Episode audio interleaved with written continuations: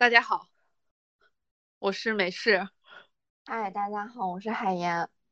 嗯，这是我们正式的第一期节目。对，那我们来聊一聊什么呢？上次其实，在 EP 零里面，我们有提到我们要做逃跑家。那我们今天聊一聊逃跑计划。对，夜空中的最亮的那颗最亮的星。对。你看，你之前是投资圈里较为闪亮的那颗星，现在你在做什么呢？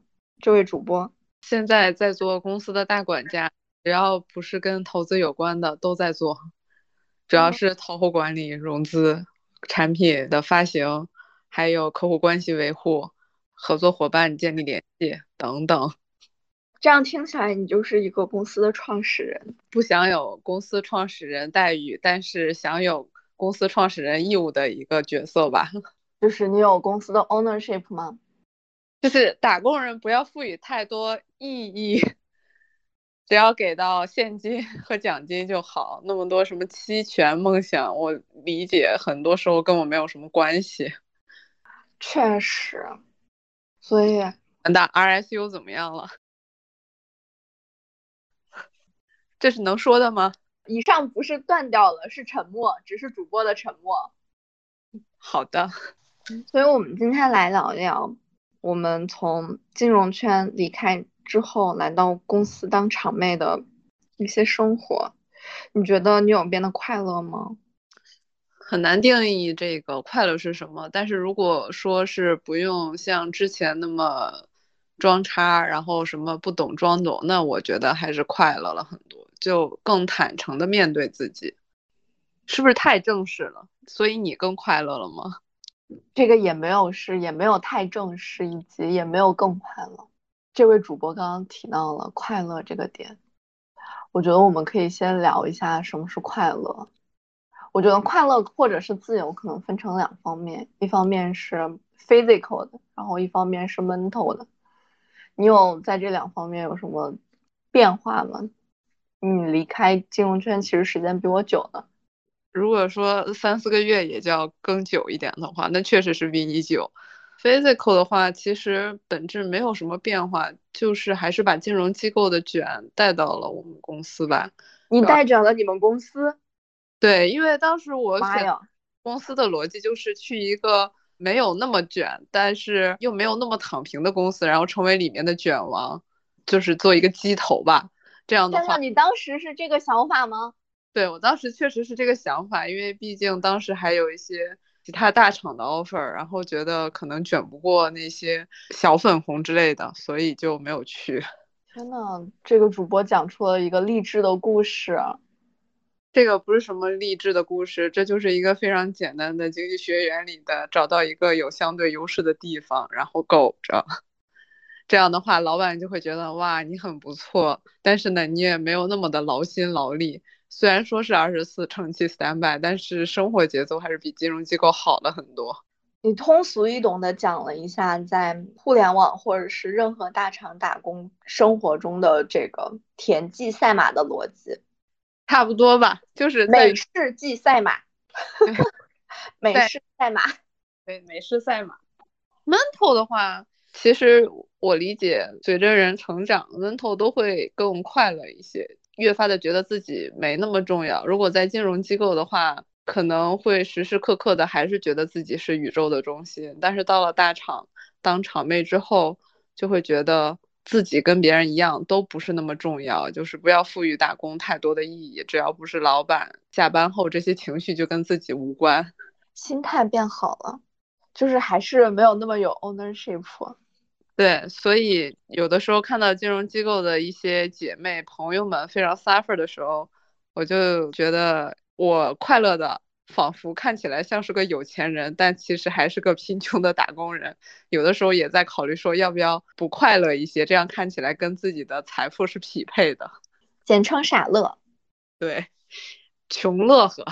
所以美式你现在是不用打卡的吗？就是在打卡这个方面，就其实我原来一直以为，可能脑力工作者没那么有必要去打卡，或者是 OKR 制度的公司没有那么有必要打卡。然后从金融圈来到零售大厂的第一天，他们告诉我说是早九晚六，早九啊，就整个人傻掉，想立刻离职。其实当时毕业之后也可以选择去国企，我不想去国企的重要原因就是觉得在市场化的机构里上班时间更灵活。但是你发现，不论你在哪里，大家都非常遵循一个逻辑，就是看老板的上下班时间决定自己的上下班时间。虽然说我们有一个硬性的打卡，有些人他也不遵从，但是只要你老板够早，所以。你就可能不能太晚，不然看的也太奇怪了。但是后面我掌握了主动权，就是我掌握了老板的 calendar，他什么时候来办公室我一清二楚，我只需要他早十分钟到办公室就行。所以你们公司是共享 calendar 吗？就我老板会把他的 calendar 分享给我，他的初衷是说他在见一些客户的时候希望我跟着去学习，但是我就把它当成了我的打卡神器。只要他出差的时候，我就可以放飞自我。这就是大厂的另一个点啊，就是因为我们现在在用飞书，然后飞书和之前用的企业微信其实都有一个功能，就是对其他同事开放 calendar，就管理员就自动设置了你的日历是对别人可见的。然后，如果你在一个会议中的话，你的头像右下角就会有一个日历的 tag，就是在表明你可能现在是在一个电话会或者是在一个物理形体不自由的状态。就我觉得这个其实也是不自由的一个表征。其实你想一想，跟金融机构也没有什么区别，因为金融机构我们每个星期都要写周报，看到哪些公司。然后想起来，当时大家就是想方设法的去编排自己行程的那个样子，还是挺有意思的。就是大家都是表演艺术家，从金融机构到大厂，并没有什么不同。说到这个，就是我前几天和一个还在金融圈的小姐妹聊天的时候，发现因为今年行情不太好嘛，所以项目其实没有那么多，尤其是消费投资人，所以他们的消费组开始了一个周报。项目数不够，或者是周报提交如果晚的话，会有一个罚款的制度。而且更 tricky 的是，它这个罚款制度的罚款限额是有上限的。所以我那个姐妹就在保证自己不被优化的前提下，已经缴足了这一笔罚款。他们都说这个开始计工时就是大厂裁员的开始，然后没想到就是投资圈学这个机制学的还蛮快的。而且这个其实是可以量化的。你想聊一个项目大概一个小时，然后一周保证你要有一些工时是用在聊项目上，然后可能之后我猜这个公司还需要去申请，就还还会考核你每周的研究 deck。那如果画一页 PPT 是三十分钟，那说不定就是如果你要求你一周聊十个项目，就是五小时的工作时间用来聊项目，其中两个小时的时间用来通勤。那配合着的话，它可能需要你每周出十四到十六页的 PPT。感觉这种机制底下想要摸鱼真的是蛮困难的，而且想要劳动仲裁感觉也没有那么容易。是啊，是啊，是啊，而且这个 OKR 的。就特别的细，这个颗粒度就很细很细。你有发现吗？其实之前我们在金融机构的时候，好像从来没有想过劳动仲裁的方式以及赔偿。但是自从进入大厂之后，就是每天被这些东西洗脑，然后也想说怎么争取自己的最大权益。是因为我变得更狗了吗？我觉得本质上是我们正反馈实在是太难得了，就只能通过。斗争来获得一些正反馈，但之前在金融机构感觉正反馈也是相对来说比较难的，除非真的去投成一个项目，或者这样想，我们之前在金融机构的时候呢，会不会是这样的？就是我们在金融机构，说实话摸鱼比较多了。所以有丰富的文化课余生活。如果工作带来的正反馈的周期是长的，但我们是可以通过线下或者是不在工作中的 social 和快乐中得到极强的生活的正反馈的。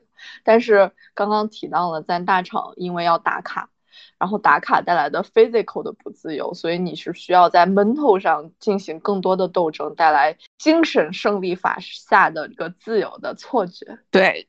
你说的这点非常对，自由简直就是一种错觉。就好像我明明看不惯一些老板，明明看不惯一些客户，明明看不惯一些同事，但是为了大家的友好协作以及出一个结果，还要表面上笑嘻嘻。所以我特别好的朋友跟我说过，说他们不要看我表面上在说什么，说什么其实并不重要。我真正对人好的一个关键指标是会不会为那个人花钱。花钱？你说的是你吗，亲亲？说的是我。所以我也不怎么花钱，这就意味着 我对谁都不好。也还好了，给各位听众解释一下，就是我们这位主播啊，就是美式，是一个平常生活极其有 cash flow 概念的人，但是一旦花起钱来，就是一个疯逼。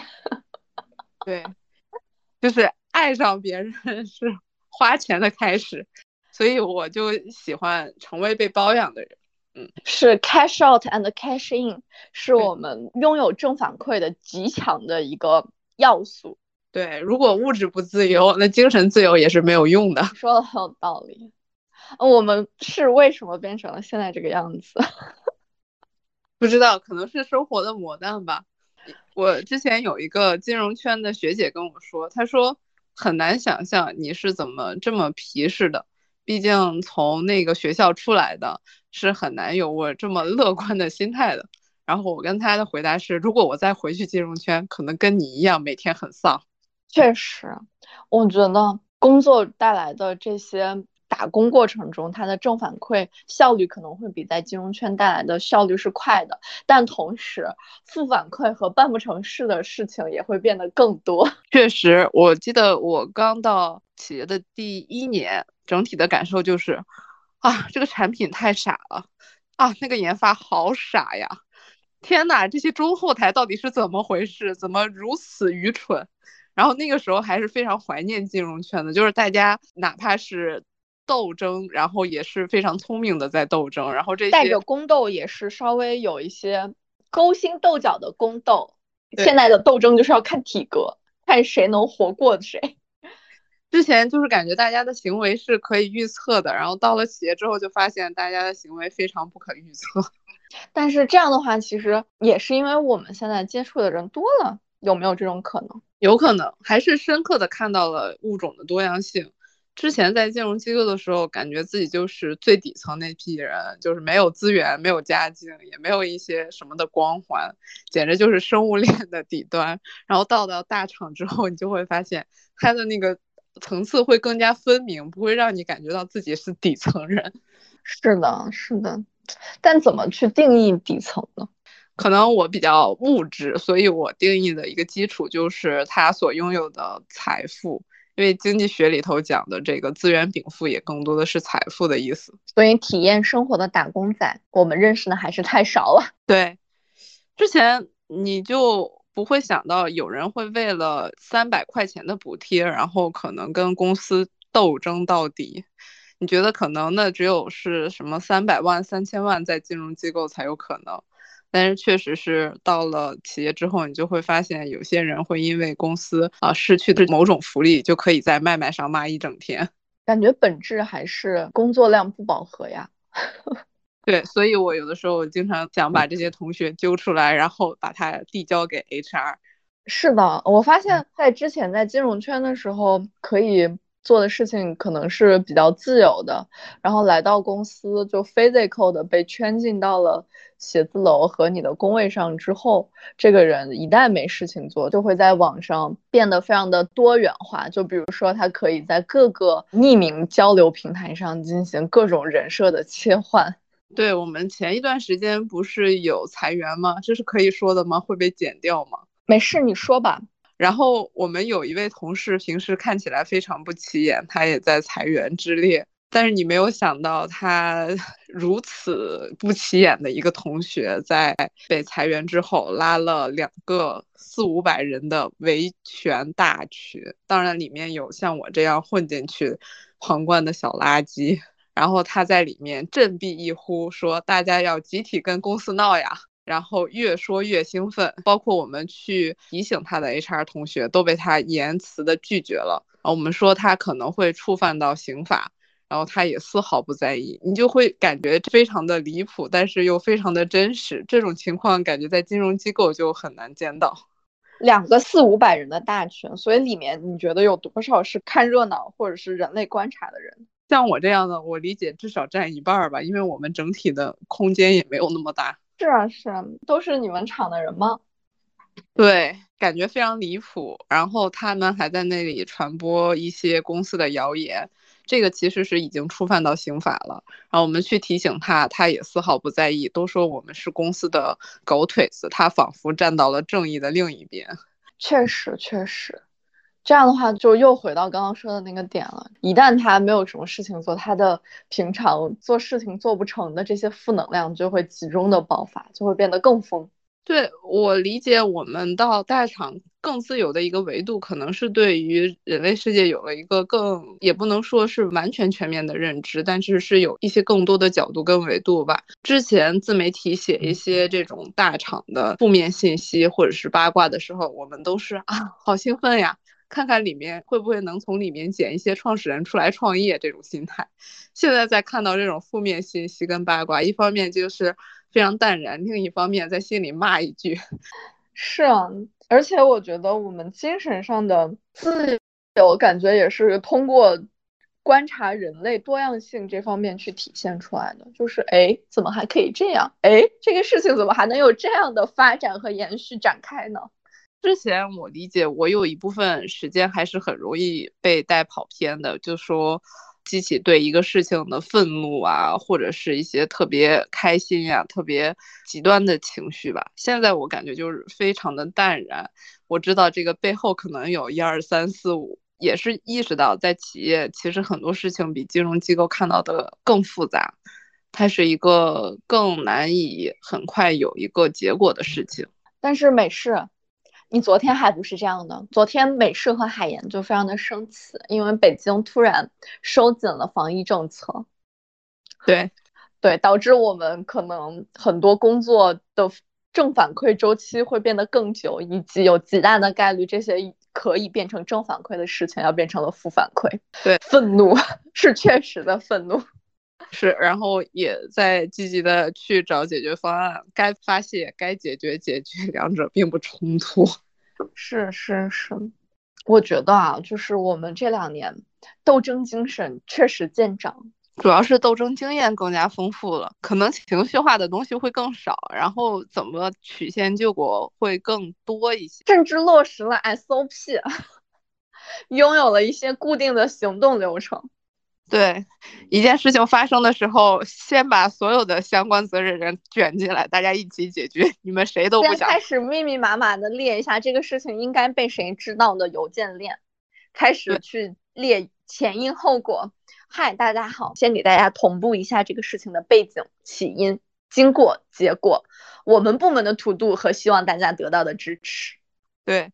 我们觉得这个技能可能是，如果有一天我们两个失业之后，可以去帮一些有钱人家的老婆跟她老公斗争，然后 拿到更多的财产。我们就是职业斗争人，甚至如何搜集证据都非常的清楚和明白。对，一切行动证据化、实物化。就是有的时候经常会感觉，刚毕业的时候就特别不想去国企，然后越工作越觉得。所有的单位都和国企其实本质上是类似的，工作的意义都不是那么明显，除了它是一份糊口的事情外。是，之前在读书的时候觉得小公司或者是外企会比较 fancy，或者是长长大看足了斗争之后，就会发现只要有人的地方，确实是就是有江湖的。对，就是你会感觉一团和气这种是不存在的。然后傻有傻的斗法，聪明人有聪明人的斗法，而且每个人也其实并没有与人斗其乐无穷，但他们就是在争一些东西，争口气，争利益，争其他的各种各样奇怪的东西，我也说不清楚。对，可能在我看来，争口气这种事情是最不重要的事情，就是所谓的自尊，真的是在生存面前 不值一提。是哦，因为我理解，本身像很多哲学家，比如说萨特吧，他就说人就是一堆无用的热情，就是大家都是没有什么用的，做所有的事情最后都是没有用的。是，但是就又会在各种各样他拥有热情的地方进行一些自我权利和自我主张的表达。对，所以有的时候我们这种民间的心理学家看到大家就是非常纠结和痛苦的时候，我们只会说一句话：自己开心就完事儿了。是，哎，但是说到刚刚的那个无意义的或者是无目的的自我表达这件事情，就是不知道大家在在工作中有没有遇到过这样的人啊？就是他可能是点子王，然后不管遇到什么事情，他会觉得如果我是这个事情的 leader，我会怎么怎么怎么样，然后他就提出了一个 OKR 的目标，然后 to do 也不会说。那当这个事情的 leader 真的做了这个事情，他就又会说：“你看，我之前就是这样说的。”然后如果这个项目出了一些问题，那这个人就又会跳出来说：“如果当时按照我的计划怎么怎么怎么样，就会怎么怎么样。”你在工作中有遇到这样的人？我其实还遇到挺多的。理论大师说起来一套一套的，真正落地的事情一个也没有做到。我觉得这种就是点子王，就我把这个称之为工作点子王。就是什么都没有做，但是还非要在这个老板和同事面前刷一刷存在感的这种点子王。他可能也没有在老板面前刷什么存在感，因为一旦在老板面前刷存在感，他可能就要当这个 leader 了。太离谱了，这种人我确实也遇到过，但是我会直接忽略掉。如果他太吵，我就会说，请你闭嘴好吗？到了企业之后，我比之前更刚了。哦，这一点确实呢。主播美式到了企业之后，拒绝的话术真是与日俱增的强。与其反思自己，不如指责别人。我之前在金融机构都是反思自己。是的，因为有时候。我觉得到企业可能还有一个和金融圈不一样的点，就是之前大家有提到过金融，金融行业可能小朋友或者是不是管就是执行层的所有的工作只是为了 make decision，他的所有的工作其实都是为了做投资还是不投资，减持还是不减持的这样的判断。你之前做的所有的执行工作只是在为他这个决策做证据的搜集，但是你来到公司。你每条路其实都能走，你每条路走下去之后都是可能是对的，所以你不管做任何的决策，你正确与否其实都是 half half，所以你就没有办法做决策，或者是有很多人是没有办法去做下一步 to do 的，他必须要有一个非常明确的动作指导才能接着往下做。你觉得这个事情是让你更自由了还是不自由？我突然想到杨蒙恩的一句话。嗯，遍地是大王，短暂又辉煌。为何？就是你感觉非常自由，然后在短暂里面获得很多个短暂的自由。这个自由是什么呢？是你在做明确的执行的过程中的变异形式吗？对，如果在金融机构的话，只有一个项目投出的时候，你才感觉自己非常的自由，然后实现了所谓的价值。但是在企业之后，不管是与客户斗还是与内部的同事斗，它其实都是一个又一个比较小的片段，可以封王的机会还是蛮多的，但是就是短暂又辉煌。之后会觉得更空虚吗？会，因为下一个兴奋的点的阈值会更高嘛。这又和增长投资人对于企业的增长预期是一样的。你每不能失败，你每次既要有环比又要有同比，这个其实还是挺离谱的。就是在投资机构的时候就觉得今年是百分之十的增长，明年必须得百分之十五甚至百分之二十。到企业之后，你会再发现去凑那个数真的好难，确实有非常多不可控的因素。但是对投资人的时候肯定不是这么讲，就会跟他们讲，这有一个增长点，那有一个增长点，我们还有下一个增长点。只不过可能你们已经上市的企业不能像这样了，这样 miss 掉预期可能会直接反馈在市值上，是不是？是的，其实我们做的任何事情，如如果有连锁反应的话，其实都会在股价或者是市值上去体现的。昨天我们的一个对标公司还因为业绩不达标，然后直接腰斩了百分之五十，一天五折。所以自由的定义是什么呢？就是降低别人的预期。你会这么觉得吗？我觉得自由的定义，别人的预期不如降低自己的预期，因为别人的预期刚刚也提到了生物多样性，别人的预期这咋降低啊？说的也非常有道理，这个只能先降低自己的预期，然后通过降低自己的预期，减得别人也去降低预期。我觉得这是一个比较好的方式吧，可能是啊，所以就不得不给自己培养一堆兴趣爱好，比如说我的探店打卡的热情，吃喝的热情，现在与日俱增了吗？与日俱增了，确实与日俱增了。我感觉我好像都没有什么新增的热情，但是我特别热衷于帮朋友去骂他的老板，骂他的客户，在这种非常 奇怪的活动中得到了一些快乐。对，就所以你就是在不断的练习之中，拒绝人或者是阴阳人的话术真的是变得很强。对我每次跟外面的客户也好，还有投资人也好的沟通。他们都会当成一场脱口秀来看，因为一开始如果大家都比较客气，不相互为难的话，可能就是一场中规中矩的沟通。如果对方开始为难我，我就会变得兴奋起来，后面就是金句连成，进入了战斗模式的主播美食。对，进入了战斗模式，因为记得有次有一个投资人可能跟我说，说你们有一个什么什么事项，为什么没有跟我们这个同步？我当时就马上进入了演技状态。我跟投资人讲，我说我跟另外一位同事都是可怜人，在公司最不受老板待见的那种，这种不用费力又非常讨好的工作，老板是不会让我们去干的。既表现了自己的柔弱，又把锅甩给了别人。对，然后说到情深处，甚至要哭出来。最后，投资人放过了我们，还说其实这件事情对锻炼你们还是有好处的，去干一些脏活累活，他都开始安慰起我来。但是我想的是，哎，其实就是这个事情搞不定，成为一个表演艺术家。确实，但成为表演艺术家这个皮下的我们，其实能获得短暂的自由，至少是短暂的心理自由。我觉得主要原因是在企业里头，可能只有我们去演戏，因为在这个金融圈学得了很多的表演技巧。但是如果在金融圈，肯定还是不自由，因为大家都在演戏，然后这个剧本都还是非常同质化。然后我们在企业就像是一个 outlier，去看一下别人的反应到底是什么样的。是的。所以我们的自由是由于这种信息不对称造成的吗？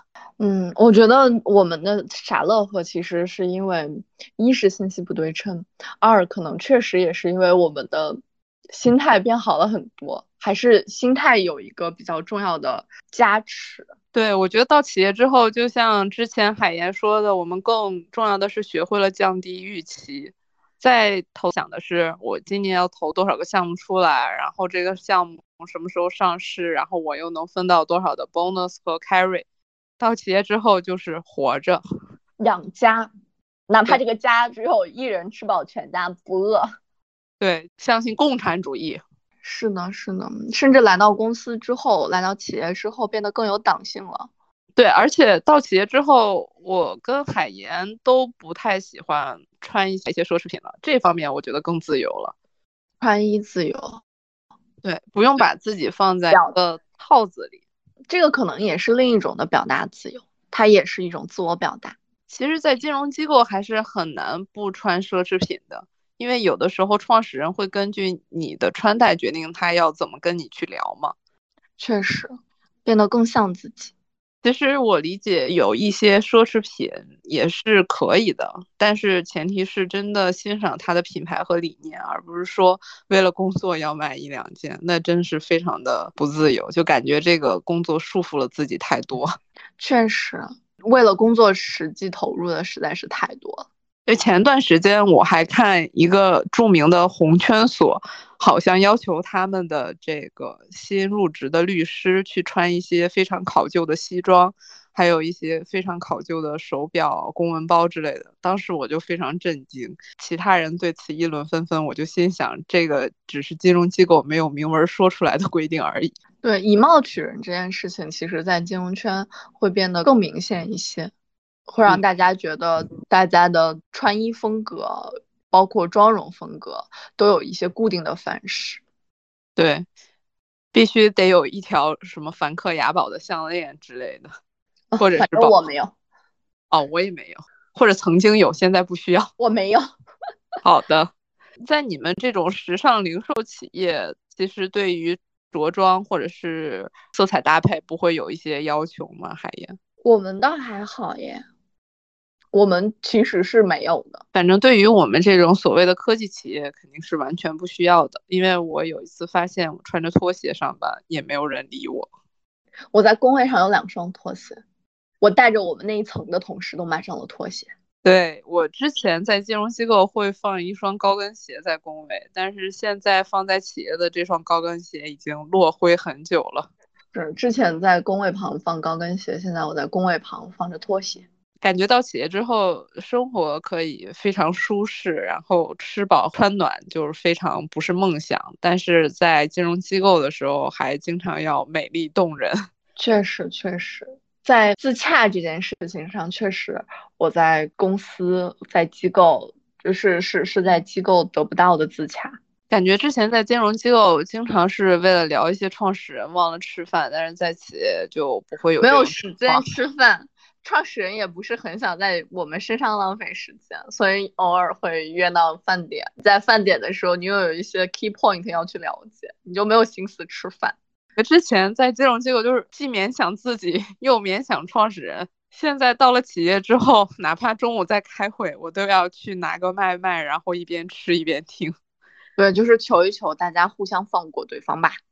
对，而且这件事情其实是在企业更容易达成的，但是在金融机构其实很困难，因为老板会比这些底层员工更奋斗。可能他们的每顿饭都是要带着目的，然后要去认识多少人或者拿多少信息回来。对，做的事情目的性太强。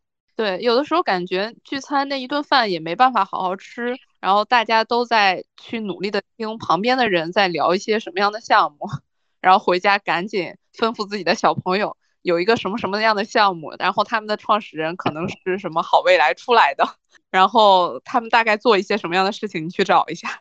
是的，是的，就生怕错过。对，也是因为一旦做错 yes or no 的决策，那其实你就会 miss 掉一个很大的东西，那落到自己上就是少挣一大笔钱。可能就是那种 formal 的心态，fear of missing out，就是他们很害怕错过，所以哪怕不投，也一定要让我们找出来到底是什么项目。是的，是的。然后，但到公司就是你怎么做，可能到最后都有一个。差不多的结果，那这个差不多的结果落到个人身上，又是一个更差不多的反馈，那其实就还好，所以大家压力也没有那么大。对，我想到刚才海岩说的，就是在投资机构，我们只有两个选项，yes or no，但是在 企业里面，我们可能会有更多的选择，就是除了 yes or no 之外，我还有其他一个点子，我还有其他一个馊点子，对。所以就不会担担心一个信息没有获取就会错过太多。是的，是的。当然要处理的信息量也是非常庞大跟复杂的。对，信息会变得更杂。对，就一手信息、二手信息，然后要处理和筛选，然后对于某些信息的 sense 要求也会变得高一点，就是可能识别骗子的要求也会高一点。对，而且我理解我们两个都偏向于是。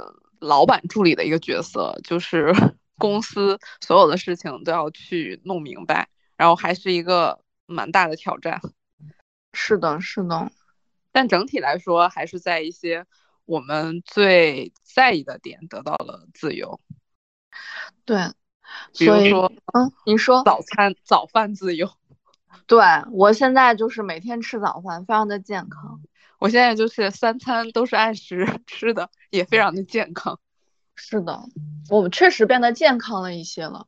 还有什么很快乐的事情要吸引大家来企业吗？我们年轻人多哦，我们其实比大厂三十五岁的人多，听起来像是一个养老机构。对，那有的时候他们确实是在养老，然后我更多的事情就是给他们抽鞭子。但是你也知道，人的主观能动性也很难由外界的一些因素来改变。是的，金融机构你感觉只要不往上走，你就会被淘汰；但是在企业，你总有一个企业可以接纳你。似乎没有被三十五岁定律所困扰的美式，我困扰啊，因为我三十五岁没有办法实现财富自由。是，但是我见到的这些打工人都还好，就是也没有一个很明确的三十五岁是一道坎，但大家的焦虑确实也是有的。嗯，但是在金融机构感觉三十五岁不是坎儿，三十岁是坎儿。也是，你三十岁没有升到 VP，你就要提前退休，被退休。我突然想到了，我们有一个前同事，是不是已经二十八岁还是二十九岁，还在 Senior Analyst 打转？一部分人谈起他就是非常的心疼，但是大部分人都是我的天呐，怎么能如此的弱？这个确实也是在金融机构不可避免的一个事情吧。但是相对应的，因为金融机构一般都是小团队，那很多小团队其实晋升没有一个很明确的规章制度，所以可能会有一个安抚性的晋升来缓解一下焦虑。对，就常见的方式就是给他升一级，但是公司的层级突然加了很多。比如说之前我有一个朋友，他们之前是没有 MD 这个角色的。后面 为了给他升职，增加了一个 MD，然后把他抬到了 ED。就不知道大家有没有见过，就是挑高特别高的那种房子，然后有的人就是为了增加空间，增加活动的空间，就会在中间拿着，就是再夹出来一层叫跃层。我觉得这个其实添加 MD 的这个行为也是机构内跃层。对，就是非常的搞笑。但是就感觉他们的焦虑确实会被这些事情缓解。是的，但不管怎么说，我觉得人自己的成长还是最重要的。其实，在金融机构跟在企业都会有一些迷茫或者是不自由的地方。确实，我们还有什么可以说的吗？其实没有了。我们今天其实已经聊了很久了，直接对于第零期来说是一个两倍的增长，是一个质的飞跃。我们。表达又进一步的自由了。我只是对你剪辑的 工作量提出了很多问号。没事，我先试一试。实在不行，我们就根据程度直接裁吧，就像你们公司跟我们公司裁员一样痛快。嗯，试试吧。好的，我要收拾收拾去上班了。我要收拾收拾去打工了。